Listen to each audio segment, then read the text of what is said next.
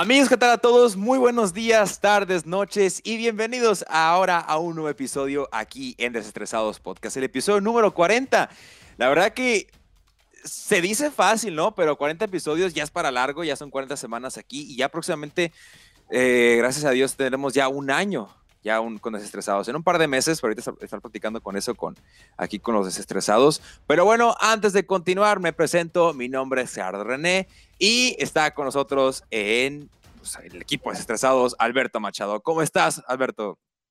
¿Qué tal, Jerry? Un gusto, un gusto a todos, a todos los que nos escuchan. Muy emocionado ya por el episodio 40 y también emocionado porque ya casi un año, o sea, no puedo creer que ya vaya a ser un año desde que empezamos este proyecto contento por todo lo que hemos logrado y más contento por las cosas que aún faltan por venir. Exactamente, como dice Alberto, pues ahí está. Y para el episodio número 40 hemos traído un invitado especial, como ya lo pueden haber leído en el título de este video y de este episodio. Episodio número 40, platicando de boxeo con un, un personaje del boxeo subcaliforniano que es Jorge El Vitachi Martínez. ¿Cómo estás, Jorge? Hola, muy bien, bien. Muchas gracias por la invitación, Jerry. Este, José Alberto, pues aquí estamos este, en el, un placer estar en el, en el episodio número 40. Gracias por la, por ahora sí que la, la, distinción, ¿no? De invitarnos a, tu programa. Perfecto, Vitachi. Bueno, primero que todo, me gustaría que para que la audiencia sepa más de ti, que muchos estarán escuchando este episodio porque dicen, hey, personaje de boxeo, algunos que ya conocen a Vitachi y demás. Pero para la gente que apenas te está conociendo, ¿qué puedes contarnos de ti, Vitachi? ¿Cómo iniciaste en este deporte del boxeo? Bueno, pues inicié, inicié por, por el año de 1997, 98. Uh, ya le llovió bastante. Este, en una pelea me pusieron una recia que me dieron hasta para llevar, me dieron este, no llevé topper, pero me dieron hasta de, lonche, me echaron fregazos. Y pues sí, me dio por, por querer aprender, aprender a, para defenderme más que nada, ¿no? Este, la intención era, bueno, más allá de defenderme era sacarme el espinita y regresarle los, los trompos que me ha pegado el, el, compa y, y, pues ya al final de cuentas ya, ya empecé a entrenar, ya lo agarré con seriedad y pues ya al último ni le pegué, ¿no? Yo creo que tengo que agradecerle la recia que me dio porque si no, pues no, no hubiera, no me hubiera enganchado de este deporte. Este, pues hice, empecé a entrenar, fíjate, dejé, entrené como tres semanas más o menos. Y en el gimnasio te pedían una cooperación para ir a entrenar, pero en mi casa no, iba escondida, no sabían que estaba yendo a entrenar box. Entonces agarro y, me decía el entrenador, oye, la cooperación, oye, la cooperación, no, se la traigo, le decía yo, se la traigo la siguiente semana. Y así lo traje tres semanas hasta que me dijo, ¿sabes qué? Me dijo, si no traes la cooperación, dijo, pues ya no vas a poder entrenar. Entonces dejé de ir a entrenar ahí, ya con lo poquito que me ha enseñado, puse un costal de, de papas en la casa y ahí le pegaba y un día iba pasando por la calle, estaba jugando fútbol, pues ya ves que antes se usaba de que jugabas en, la calle ahí, ¿no? Con todos los amigos, y pasa el entrenador. Oye, ¿por qué no regresaste? No, pues le digo, no, no me quisieron dar para la cooperación, le digo. Mira, me dice, tengo peleas el sábado y me hace falta un peleador. Igualito a ti, dice, parece tu hermano, el, me parecen gemelos, me dijo, es de tu peso y todo. Si vas y peleas, no te cobro, me dijo. No, pues va, dije, y ahí fui peleé, me acuerdo que el, el, chavo con el que peleé pesaba como 70 kilos, yo pesaba como 49. Y dije, lo bueno que, lo bueno que era, parecíamos gemelos. Y no, fíjate que hasta eso me fue bien, gané y ya, y ya como que yo digo que, que vio, pues más que nada yo, yo creo que vio las ganas de aprender. Y así inicié el boxeo. Ya de ahí, pues la siguiente pelea y, y pues me enganché. Ya tengo, pues te digo, desde el 90 98, 97, por ahí más o menos. En el 99 fui en las Olimpiadas, este, en el 2000 debuté profesional en diciembre, un 2 de diciembre del, 2000. Y pues hasta la fecha me he retirado en tres ocasiones. Me retiré en dos ocasiones, regresé y ya es, pues la última fue en el 2015 creo, que ya ahora sí ya colgué los guantes y ya. Ya en el 2016 ya empecé a entrenar, ya como, como entrenador de peleadores y pues aquí andamos hasta la fecha, dando de qué hablar. Claro, claro. No, y es que a final de cuentas, bueno, si hay algo que precisamente estábamos platicando un poco antes de empezar a grabar, eh, pues en cuestión del boxeo, eh, hay muchísimos boxeadores, así como futbolistas, ¿no? Y como cualquier deporte, eh, existen una gran cantidad. Y pues obviamente no todos eh, terminan siendo famosos, ¿no? O no todos, todos terminan siendo tan reconocidos. Pero, ¿qué, ¿qué, es lo que tú destacarías? ¿Qué aptitudes tendría que tiene que tener un boxeador para poder sobresalir? O sea, para que si se le presenta la oportunidad de una, un, no sé, una buena promotora o alguna empresa que estuviera interesado en alguien que tú dijeras, es que tiene que ser, tiene que tener cierto perfil? Pues lo primero, lo primero, lo primero, disciplina. Porque justo lo que hablábamos, el Canelo se le presentaron las oportunidades y a base de disciplina y esfuerzo, pues ya logró ser lo que, lo que es hasta, hasta ahorita, ¿no? Disciplina para que pues aproveches las oportunidades que te llegan disciplina y pues ahora sí que debes de tener, ¿cómo se pudiera decir? Este, valentía, por así decirlo, ¿no? o sea, que no, no te, pues que no te dé miedo a la hora de los, de los, o sea, valentía y ganas de sobresalir, más que nada. Yo creo que con la disciplina y las ganas de, sobresalir, de, ser, de ser tú, de ganar, este, yo creo que es lo una de las principales cosas porque hay veces que hasta el peleador más malo con hambre y de, con hambre de triunfo sacan las peleas. Entonces yo creo que es, la base, la disciplina y, las ganas de triunfar. yo creo que es lo principal. Y bien, Vitechi, como decías ahorita eh, de tu progreso y de tu carrera, mencionaste que te has retirado eh, dos ocasiones, ¿no? te, te, retiraste dos ocasiones. Actualmente estás, como, como comentabas, entrenando nuevos boxeadores. Eh, ¿Para ti fue fácil esto, esta cuestión de, de, aceptar, de decir, ¿sabes qué? Ya me quiero retirar de del boxeo, prefiero ya eh, enseñarle a jóvenes promesas dentro del deporte. ¿Fue fácil para ti este cambio, esta decisión de hacerlo?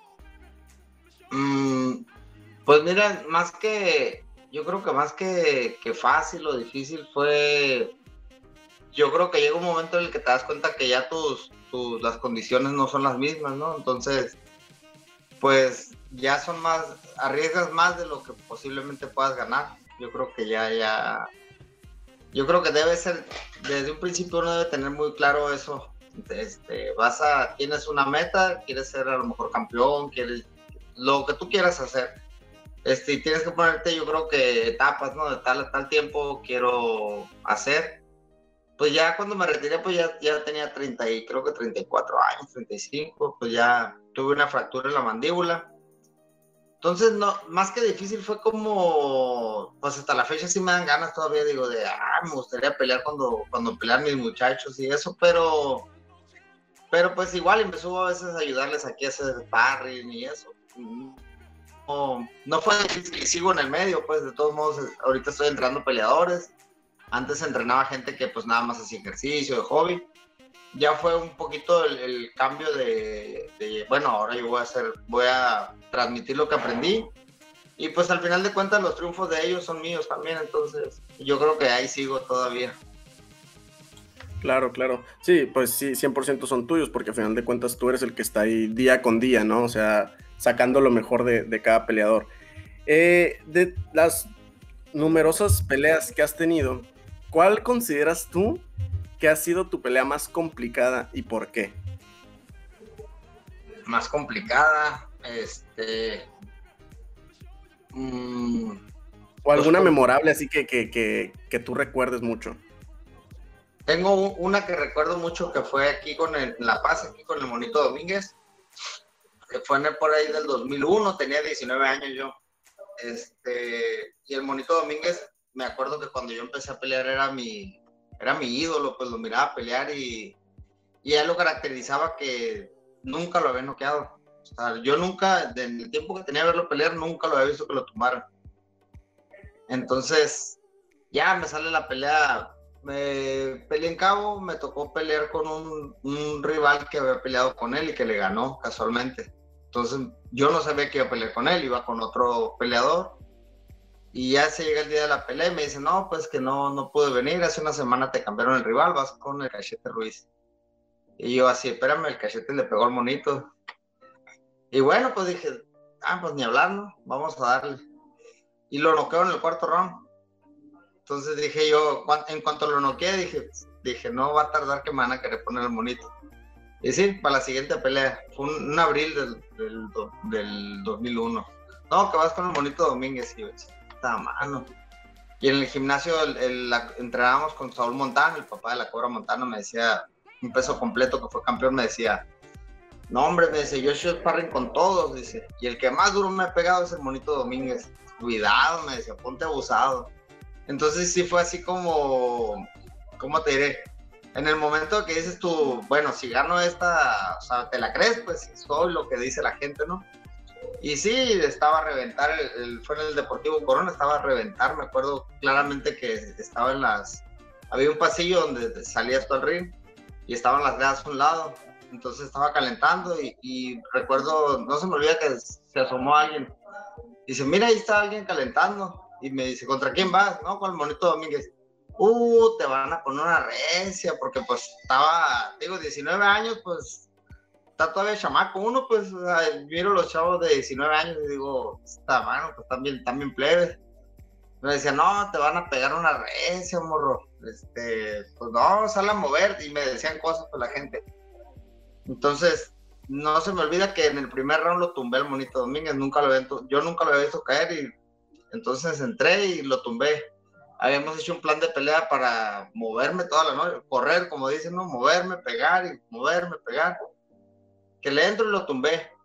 Entonces en el cambio de golpes me pegó y me recuerdo que dije yo, no pega tanto. Dije, pues bueno. Y no se me olvida porque fueron los 11 rounds que duró la pelea, fueron en medio del ring. O sea, cambiando golpes.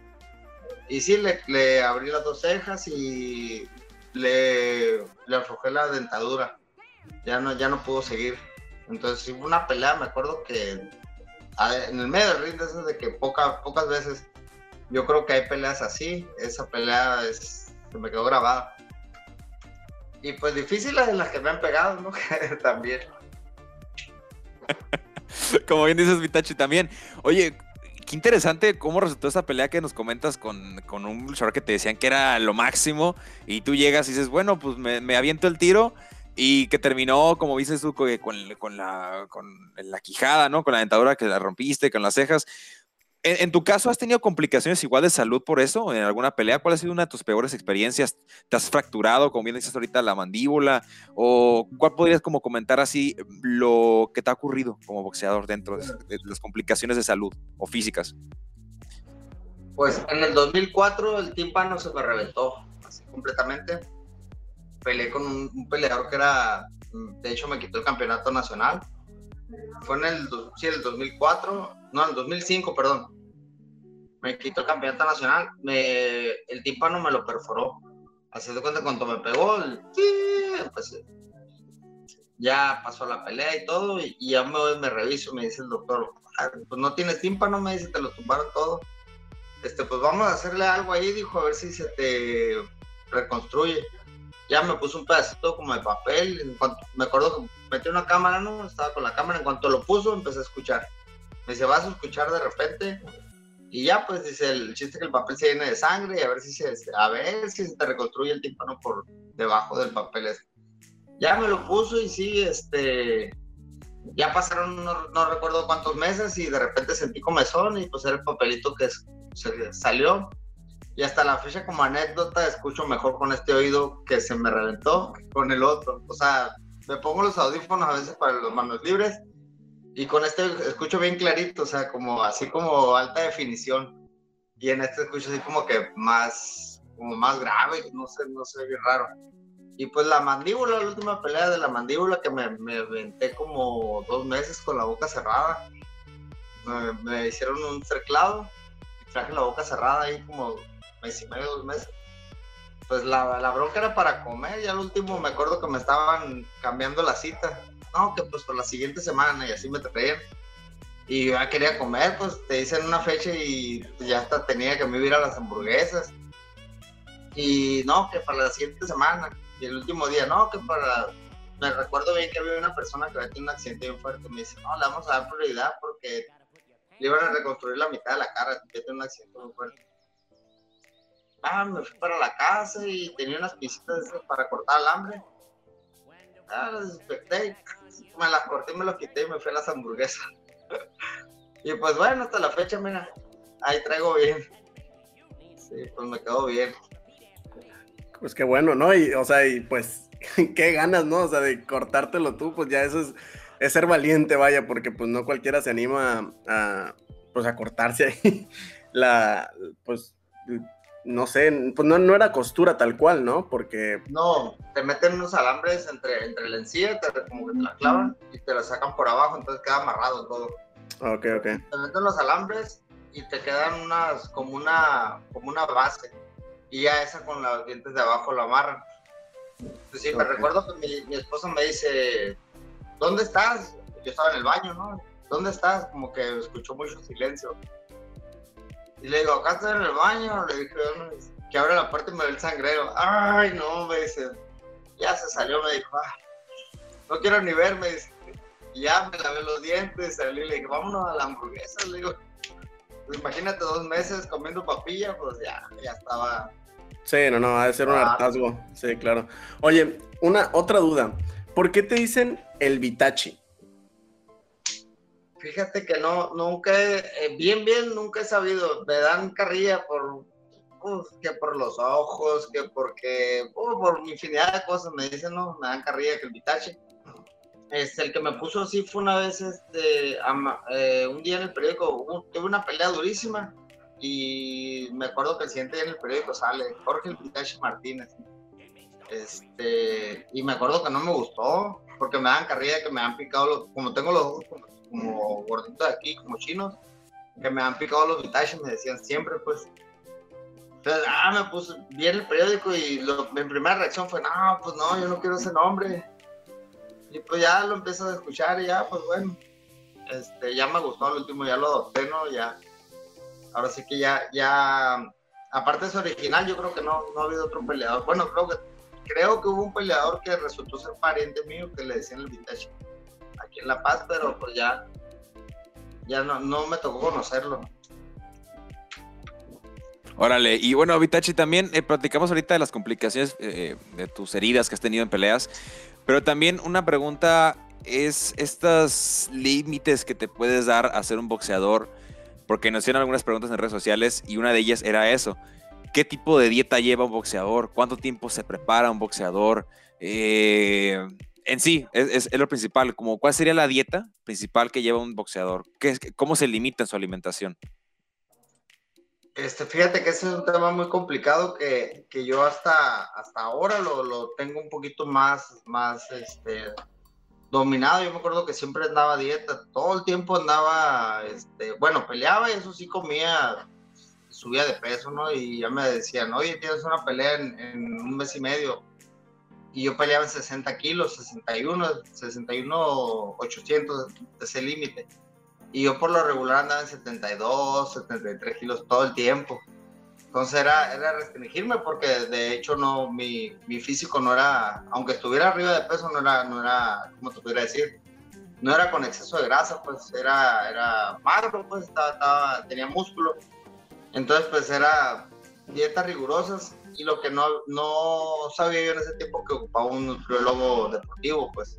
Entonces iba con una nutrióloga o un nutriólogo que atiende gente que pues con las, ¿cómo te puedo decir? Con las, ay no, se me fue la palabra. O sea, con las necesidades nutrimentales de cualquier persona nor- normal, pues.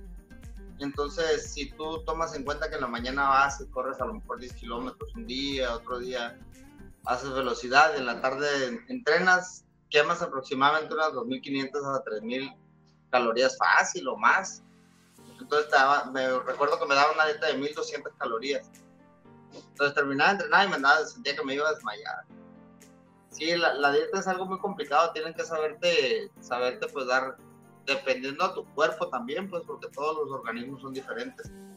Una dieta que cumpla los requerimientos que, necesitas, pues tanto carbohidratos, proteínas, para mantenerte en un, en un rango de, pon tú, no sé, un, un 5, 8% de grasa corporal, que de ahí no pase, pues ni menos ni más, siempre tienes que andar como que como que en el punto exacto. Y, y es lo difícil lo difícil ahorita que muchos peleadores a veces andan todos desnutridos con tal de dar el peso pues ya es, las desgracias. Yo creo que las desgracias que pasan cuando, cuando se muere un peleador, que un derrame o algo, pues es, el cerebro está en agua, pues los deshidratan para dar el peso y pues el golpeteo ahí del cerebro, más los golpes que le están dando, más los que está ahí el cerebro dentro de la cabeza, pues imagínate.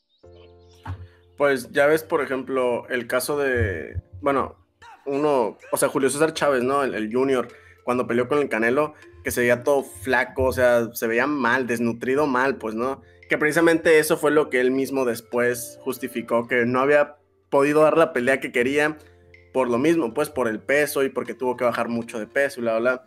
Y pues sí se... de hidratación, esas benditas cláusulas de hidratación. Sí, y sí se veía, pues, no se veía muy, muy jodido, pues, ¿no? Después de la pelea, de la pelea se veía más jodido todavía, pero, pero pues sí, o sea, eh, eh, yo creo que sí, ahí es lo complicado el hecho de tú ves cómo se, o sea, tienen que bajar el peso y ya ves que, bueno, tengo entendido como que haces el pesaje y si no das el peso, en ese momento tienes no sé cuántas horas para volver a, que a hacer otro pesaje y dar el peso, ¿no? Sí, tienes, por ejemplo, el pesaje se, se van a pesar a las 12 del mediodía, tú das el peso, si no lo das tienes una hora para bajarlo. Entonces, hay gente que, que medio kilo, un kilo, y fíjate que dice uno, ay, ¿cómo lo voy a bajar? O sea, te va, obviamente te vas a deshidratar, ¿no? La manera de bajarlo es deshidratarte en, en ese poco tiempo, tirarlo de agua, sudor. Entonces, pues ya te vas y pues cada quien tiene su método, ¿no? Que te enchamarran o te meten en un carro en el puro solazo ahí, te ponen a correr y luego al carro para que sude. Entonces, ya te das el peso, pues si lo diste rápido, pues qué bueno, ¿no? Pero si pon tú que imagínate que ya andas un kilo, dos arriba, que ya es imposible darlo, entonces no te alcanza una hora para dar ese, peso. Entonces, por ejemplo, lo que hace Canelo es le firma la cláusula de hidratación. Pon tú la pelea, tú peleas en 60, 67 kilos. Entonces, obviamente, lo que te decía, yo siempre andaba en 72 y peleaba en, peleaba en 60. Yo daba el peso y al siguiente día comía y a la hora de la pelea andaba en 71, 72 kilos fácil. Entonces, el canal lo que hace es, bueno, vamos a dar el peso y mañana tienes que pesar antes de la pelea. Si la pelea es de 67, no puedes pasar de 70 kilos. Entonces, es un peleador como yo, que te digo que me iba para arriba, no se, un peleador no se recupera. O por ejemplo, el Chávez, Chávez, en el caso de Chávez, con la estatura que tiene, no. O sea, le pones una cláusula de hidratación así, pues casi, casi prácticamente no come antes de comer a la hora de la pelea. Antes no le dio una mordida al canelo ahí para. de hambre. Oye, Vita, ahorita que platicas esto de otros boxeadores, como muchos en la vida tenemos modelos, ¿no? Gente que queremos seguir, gente que nos inspiramos. Para ti, ¿cuáles son los boxeadores, celebridades, eh, algún familiar, cualquiera de ellos que te inspire a ser un boxeador o que te inspire hoy en día? Fíjate que, cuando empecé era Salvador Sánchez, un peleador que, falleció, este, es de la generación de Julio César Chávez un poquito antes que está, dicen, no, Chávez no hubiera llegado si él no hubiera fallecido. Eso nunca se va a saber, ¿no? Pero me acuerdo que lo vi pelear. Este, el señor que me entrenaba era, era pues, de la generación de, uh, del 49, imagínate. Él le tocó pelear con Salvador Sánchez. Entonces él nos dijo, no, yo tengo un video de él. Y la pelea de Salvador Sánchez contra Wilfrido Gómez. Entonces lo vi pelear y, no, pues lo vi, o sea, peleaba súper bien yo lo estaba viendo y dije, no, yo quiero ser boxeador, quiero pelear, quiero, pues sí, tienes así como que tu, ahora sí que lo pones así como tu, ídolo, ¿no? Y pues Julio César Chávez también, yo creo que verlo pelear a Julio César Chávez también es, eh, es un... Yo seguido me meto a ver las peleas en YouTube de Julio César Chávez, eh, mmm, pues más eh, Julio César Chávez yo creo que viene siendo que el de la mayoría, ¿no? Tenía un estilo muy, muy, tenía un estilo muy, muy, yo creo que no hay otro que tenga el estilo que tiene él. Aún las peleas ahora queda hecho desde viejo con el travieso, yo no me las pierdo, aunque digan, no, que ya están viejos, no es una pelea, pero es buen boxeo, pues, o sea, imagínate a alguien de 50 años, lo ves que se quita golpes y lo ves moverse yo creo que no, muchos quisieran llegar a esa edad, ¿no? Oye, y tuviste la oportunidad de conocerlo cuando vino a La Paz, ¿no? Julio César Chávez, cuando estuvieron aquí en la, eh, En la- en la Arena de La Paz, ¿no? La Que fue la pelea, que vieron, sí fue una experiencia aquí en La Paz, ¿no? En todas las notas salía de que venían los luchadores porque venía la cobertura de Tebasteca, aquí a la pelea y todo, ¡ah! ¿no? ¿Tuviste la oportunidad de, de- llenó. de ir, de ir a la arena? Sí, fue lo que llenó, yo creo, más que nada la gente que salió Chávez y toda la gente pues, a tomarse fotos, ya la pelea, ya como que la dejaron en segundo término las peleas. Sí, no, es, es un fenómeno Julio César Chávez. Oye, Vitachi, ¿y tienes algún... Alguna vez, eh, me imagino que en, tu, en toda tu carrera has noqueado a alguien, ¿no? Sí, sí, pues, sí. Y, o sea, si es verdad, por ejemplo, porque ahora hace poco, cuando fue la pelea del Canelo, que él dice que cuando le pegó al, al contrincante este, que no recuerdo el nombre, que dice que él en cuanto le pegó sintió que, que le había roto, no sé si la mandíbula o, o no sé qué le rompió, ¿no? Algo le rompió. El, ah, no, el pómulo, creo, el pómulo o algo. algo. Pómulo, sí, sí. Ajá. Y si si es verdad eso que, por ejemplo, cuando tú das un golpe, sí sientes cuando le, o sea, que dices, este golpe sí lo lastimó o este golpe sí lo, lo- o sea, con este sí lo noqueo o algo. Fíjate que se siente, se siente cuando pegas. O sea, eh, también tiene mucho que ver la manera de pegar, pues yo siento, yo sentía lo- los huesos de la mano. O sea, me acuerdo que yo lo que hacía cuando acomodaba la mano así como que el nudillo y pegaba y sentía yo el, el- o sea, sentía el, como que el tope de hueso con hueso. Por ejemplo, a veces que se, se cerraban así para que no les pegaran, ¿no? Y lo que le digo a los peleadores, cuando se te cierra un peleador así, pegan en la frente, le digo, o sea, en- o en la parte de aquí del, en la parte de la ceja por abajo, pe- pero, pon el, flexiona la muñeca, le digo, pégale por el puro nudillo ahí. Y se siente, le digo, o sea, métele con todo. Y pues al final de cuentas, haces que abra la guardia, ¿no? Y sí se siente, o sea, se siente. Ahora sí que no te pudiera decir si se siente cuando fracturas o no. Pero cuando no quedas es, es algo muy diferente. Cuando tú pegas en la frente, pegas un golpe, te digo, sientes lo, lo duro del hueso con hueso, ¿no? Si te le das en la frente. Pero cuando los golpes de knockout es bien chistoso porque sientes como si se fuera la mano así, y así, como bien suavecito. O sea, no sientes el impacto como tal en la mano. O sea, yo lo que quiero pensar que a lo mejor le pegas y como resiente el golpe, pues se afloja en el cuerpo. O está bien chistoso, cuando es un golpe de knockout, pegas y como que la mano sientes que se, que se va la mano. Entonces ahí sí, no, ahí sí te la debo esa, no sé qué sentiría el Canelo. Pues imagino haber sentido, no, pues no, no, haber sentido como que se quebró algo, no sé, otro, no, no sé. Oye, Vintage, y también una pregunta ahí del morbo que mucha gente, ¿no? Cuando ve a un, boxeador profesional, ¿has utilizado, has, has peleado fuera del ring? O sea, te has, has tenido que tener esa situación de que algo ocurre en X o Y escenario y ocupas todos tus conocimientos para librarte de alguien o algo. ¿Lo has- a- ¿Te ha pasado a ti? O sea, y has, y has salido, o cómo te has sentido en esos aspectos? Fíjate que una vez, una vez ya de más, más grande me tocó, me tocó pelear, este, una persona ahí, pelearme, pero no me animé a pegarle, fíjate, no. O sea, cuando le iba a pegar, le di como que toquecitos nada más. Me acuerdo todavía que como no le pegué fuerte y me arrepentí porque cuando le, pegué, o sea, ya le iba a pegar duro y le pegué unos toquecitos nada más. Entonces me dijo, ah, eres boxeador, me dijo, me agarró de la cintura y me tumbó. Y en el suelo, pues como quiera que sea, independientemente de que sea boxeador, pues también uno fue chamaco, ¿no? Y se estuvo peleando en la calle y eso. Y pues el entrenamiento, tienes fuerza, pues lo, me acuerdo que lo agarré del cuello bien fuerte y le empecé a pegar en la boca del estómago hasta que le saqué el aire. O sea, no, no igual que pegar en la cara, ¿no? Y se, me dice arriba, arriba, se le salió el aire. Y cuando nos paramos, le iba a pegar y no, no me animé. Ay, muere, muere, me dijo, como que vio que le iba a pegar y ya le dije, ya, ¿sabes qué? Vete, le digo, estuvo. O sea, no, no me animé a pegarle. No sé si cuando estaba más chico sí le pegué a alguien que apenas empezaba a entrenar. Me acuerdo que le pegué en el pecho. Y cayó la persona esta y cayó cerca de una jardinera. Y me acuerdo bien clarito que lo primero que pensé, dije, uy, se pegó en la cabeza y lo maté. O sea, tenía como 17 años, 18, por ahí. Entonces me asusté, me acuerdo que me asusté, dije, usted ya lo maté, dije, o sea, te empiezas como que a ir. Y bueno, lo agarro, estábamos en la tienda de, un tío, y ya lo agarro y, me lo llevé, dije, lo voy a tirar para allá por el monte. Y cuando lo llevaba, agarré y empieza, andaba medio, medio tomado. ¿A dónde me llevas? ¿Qué me vas a hacer? Suéltame, empezó a gritar. Y yo así esas de que, ay, no, nada, vete. o sea, respiré, dije. Y yo creo que eso tiene que ver, pues no, no, no me he animado a pegarle a alguien así con todo, sin guantes, no. No me he animado hasta ahorita, no.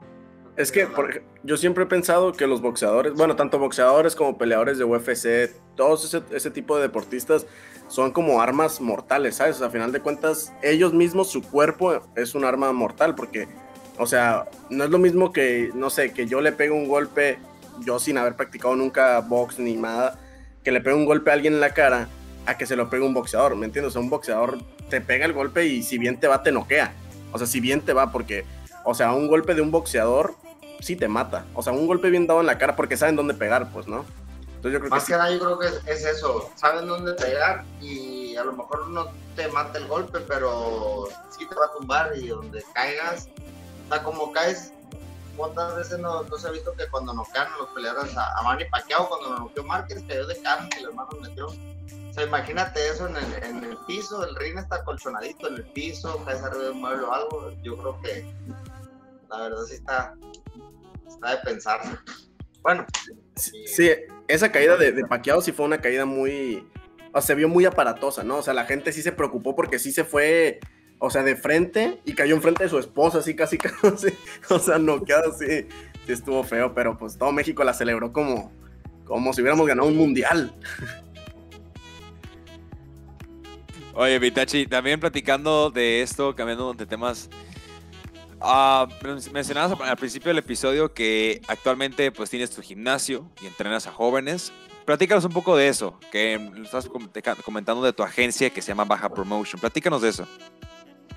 Pues mira, tengo, este, ahorita tengo cerca de seis peleadores o siete peleadores profesionales que ya tienen una carrera amateur.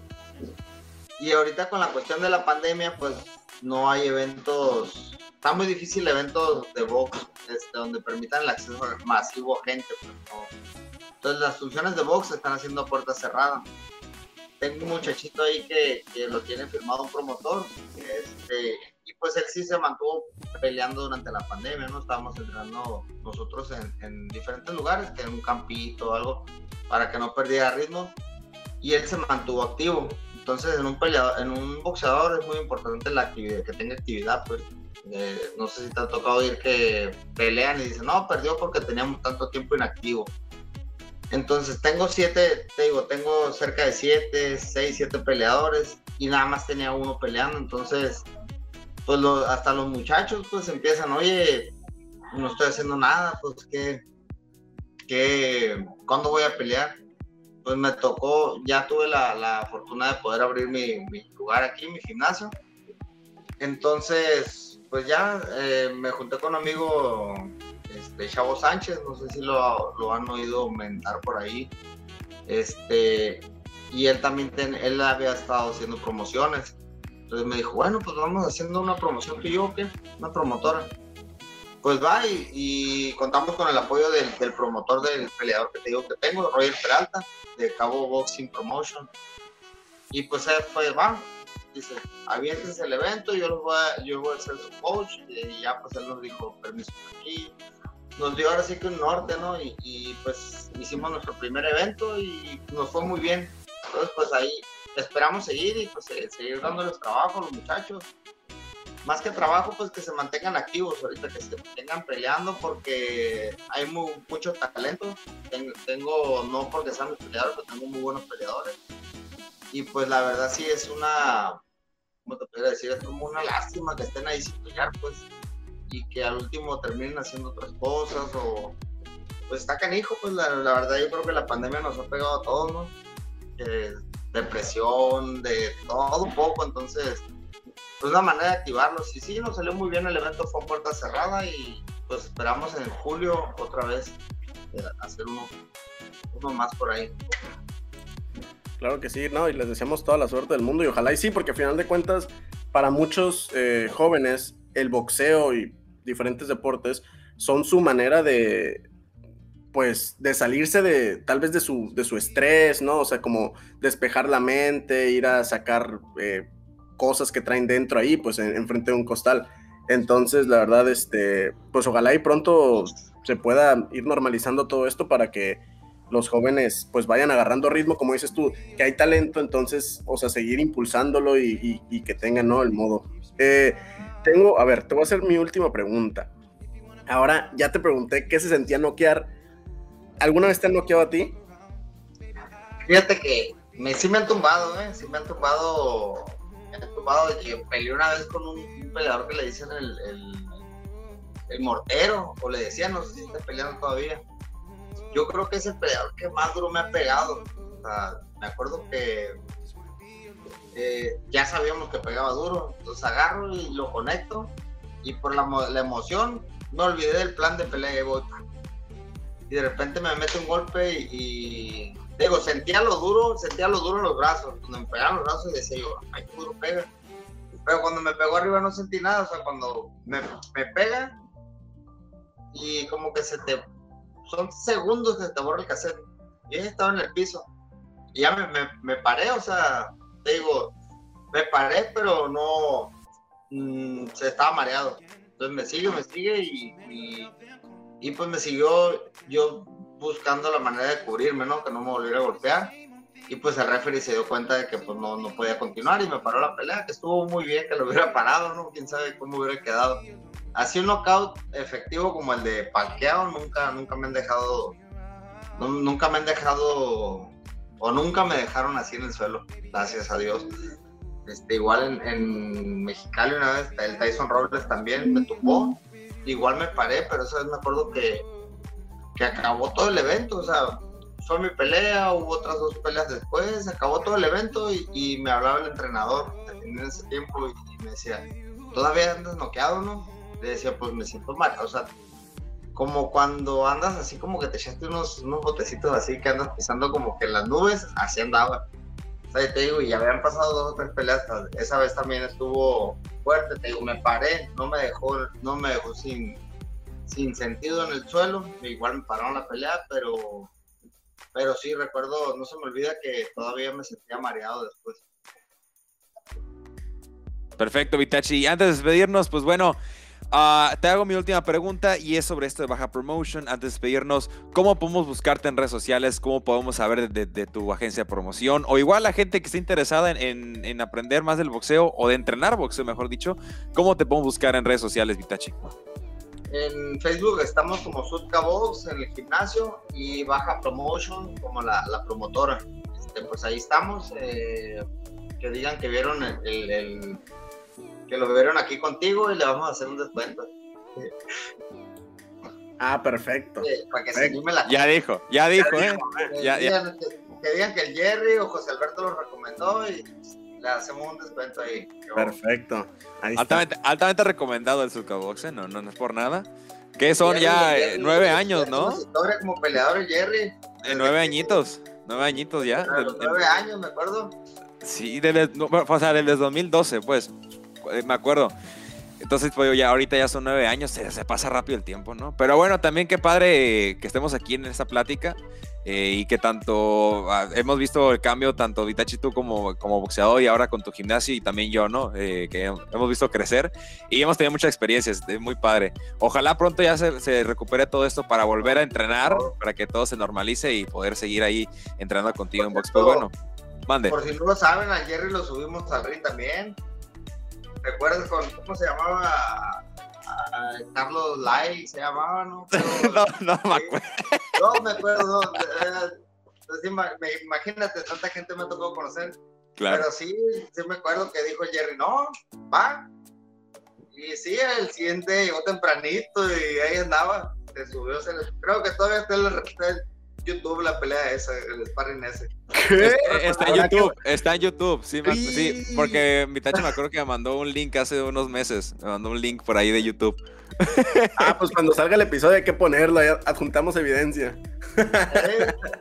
unos cortes así. Er, eran tiempos oscuros de Jerry en esos entonces. Con la música de Rocky.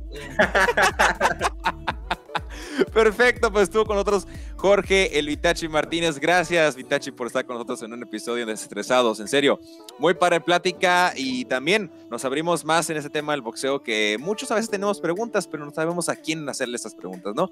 Eh, tenemos a veces, teníamos, por ejemplo, lo que te decía de las dietas, de las, de las fallas de preparación y demás. Y qué bueno que la gente que nos está escuchando, que ya se pudo dar un aire de cómo es este, cómo es este deporte, que también es muy importante y que sin duda también en, en México es un deporte que se celebra mucho, ¿no? Y que tiene mucha, mucho fanático. Sí, pues somos, somos de los primeros lugares a nivel mundial en el boxeo. Yo creo que ni en fútbol. O sea, en boxeo somos, somos el top de México. Así que pues aquí estamos, el Subcabox, ya saben, cuando gusten. Digan que el Jerry o José Alberto lo recomendó, de desestresados, y ya tiene un descuento. Perfecto, pues ahí está, ya dijo Jorge Vitache Martínez, gracias.